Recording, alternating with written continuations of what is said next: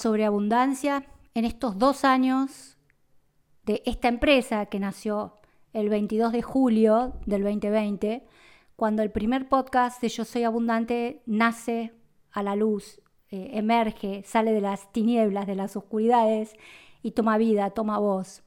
En estos dos años pasaron tantas cosas en mi vida, conocí tanta gente, leí tantos libros, hice tantos cursos, tuve tanto contacto con tanta gente increíble, mis alumnos, mis productores, gente que ayudó en las redes, publicistas, eh, cantidad de personas que la verdad que cada una de ellas eh, me aportó un montón de conocimientos.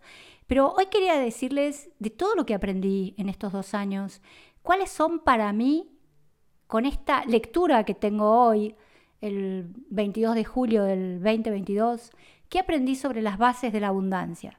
Primero creo que la abundancia, como siempre dije, es un estado que uno alcanza, no es un estado que uno llega, no es que uno porque tuvo, eh, adquirió una casa o su producto tiene ventas o mi libro fue exitoso, llegué al estado de abundancia y ahí me quedo. Me parece que el estado de abundancia, que es sentirte feliz y satisfecha con lo que logras en la vida hoy, no es eh, lo perfecto, lo pleno, sino mirar las áreas de mi vida una por una y ver en esta área yo estoy feliz, estoy satisfecha, estoy contenta con los resultados, estos resultados son buenos para mí, podrían ser mejor y si pueden ser mejor, ¿cómo, lo, cómo hago para alcanzarlos? Para mí la abundancia es un estado que se consigue con reprogramaciones permanentes. Si ustedes me dijeran a mí que por hacer un curso o por leer un libro una persona va a adquirir una mente, una forma de vida abundante, les diría, no, miren, no es así. Yo he hecho cantidad de cursos, he leído cantidad de libros, sigo haciendo cursos, leyendo un montón de, libros, sin embargo, la abundancia es una permanente reprogramación. ¿Por qué? Porque el cerebro nuestro, tan anclado en los fracasos, en lo que no me va bien, en esto que no me satisface, a pesar de que para otros es una maravilla, para mí es poco, el cerebro siempre me va a tirar para atrás.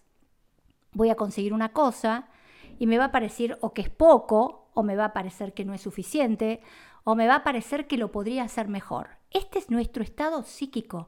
No hay forma, como digo siempre, que a este órgano, cerebro, le incrustemos una mente que piense distinto.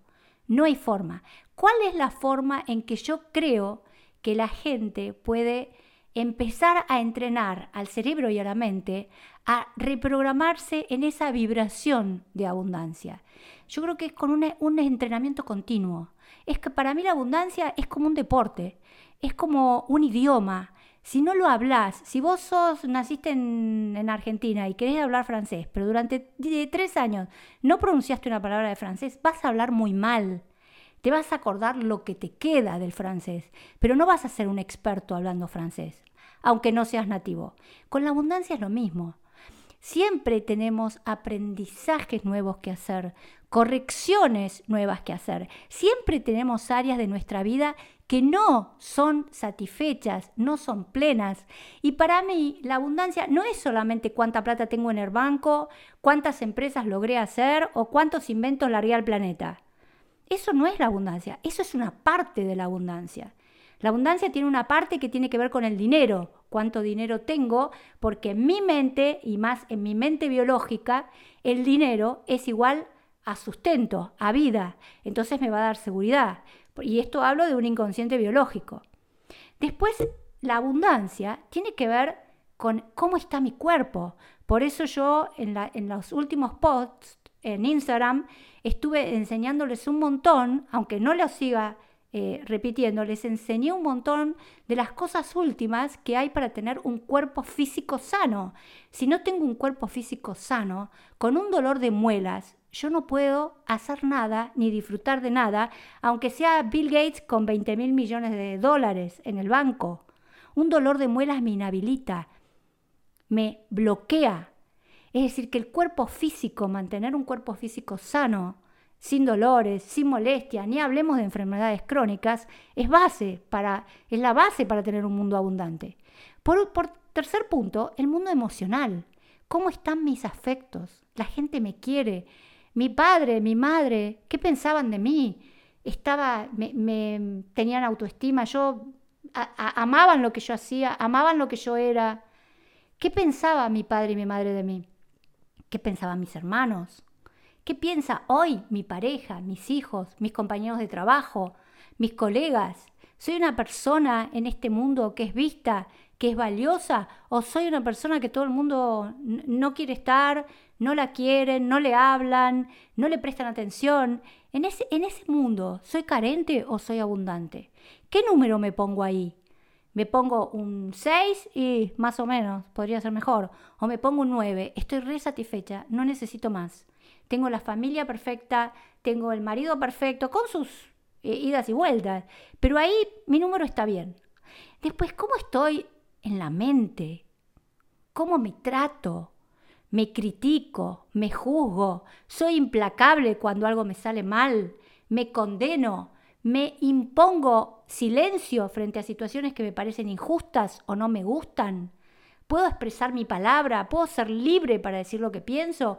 ¿O permanentemente estoy con un bozal en la boca para que la gente no se enoje? ¿Cómo está mi mental?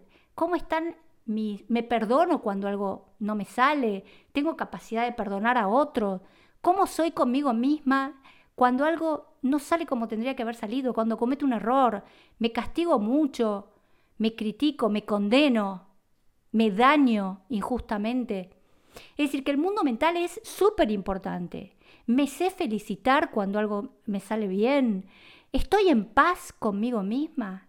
Me siento realmente que la vida podría ser un poco mejor, pero como está, realmente está bien. Logro eh, felicitarme, alabarme cuando algo me sale bien. ¿Cómo me trato? ¿Cómo trato? Cecilia trata a Cecilia. Eso es fundamental para la abundancia. Porque hay gente, yo lo he visto mil veces, gente que tiene mucho dinero, es muy exitosa, pero que tienen, cuando uno los encierra en los consultorios y los escucha, son vidas llenas de autoexigencia, de condenas, de castigos. Esa persona no es abundante. Y por último está el área profesional. Esto que, ¿cuál es mi misión en el mundo? Estoy haciendo algo, ayer escuchaba a un gran cabalista, Javier Wolkoff, que decía algo que me impactó y él decía, ¿estás, te acordás cuando te enamoraste por primera vez? Yo me enamoré, era un poco grande, tenía 21 años, 22 años, era muy vieja ya. Eh, ¿Te acordás lo que vos sentías cuando por primera vez te, te enamoraste de alguien? Bueno, ¿sentís eso por tu trabajo? Fue una pregunta que me impactó porque dije, wow, este hombre hace una pregunta muy fuerte. Yo siento pasión por lo que hago. Y esto lo, te pido que te preguntes vos. ¿Vos sentís, estás enamorada de tu trabajo, enamorado de tu trabajo? ¿Te apasiona lo que haces? Y si no te apasiona, ¿qué haces para cambiarlo? Una persona abundante, no digo que va a estar, como decía Javier Wolkoff, pasionalmente enamorado del trabajo todos los días, pero sí tiene esa, la persona que ama su trabajo uno lo ve. Es ese médico que pasionalmente atiende chicos para curarlos, o esa profesora de educación física que da clases y se mata en el gimnasio para que la gente aprenda el ejercicio, o es esa bailarina que quiere demostrarle al mundo la belleza del ballet, o, ese, esa persona que, que cocina y le muestra al mundo cómo algo puede ser rico y saludable. La pasión en la gente se ve, se siente, se palpa. Y también estamos hartos de ver gente que Viven vidas grises, sin pasiones, donde su trabajo lo hacen porque quieren llevar el pan a la mesa o porque tienen terror de dejar un trabajo que no les gusta porque le permite pagar el club del fin de semana y pagar gastos excesivos, pero su vida es dramática y miserable. Por último, aparte, por eso les digo aparte, está el mundo espiritual. El mundo espiritual ahí también hay pobrezas o abundancias a nivel del mundo espiritual. En estos dos años he tenido contacto con tantas técnicas donde uno entiende que los planos superiores, es decir, tu espíritu, ese ser que vos viniste a hacer acá, a manifestarte en la tierra, es en definitiva la parte más importante de tu historia. Cuando vos sabés escuchar a tu alma, escuchar a tu espíritu, escuchar cuál es tu propósito real, cuál es tu misión verdadera.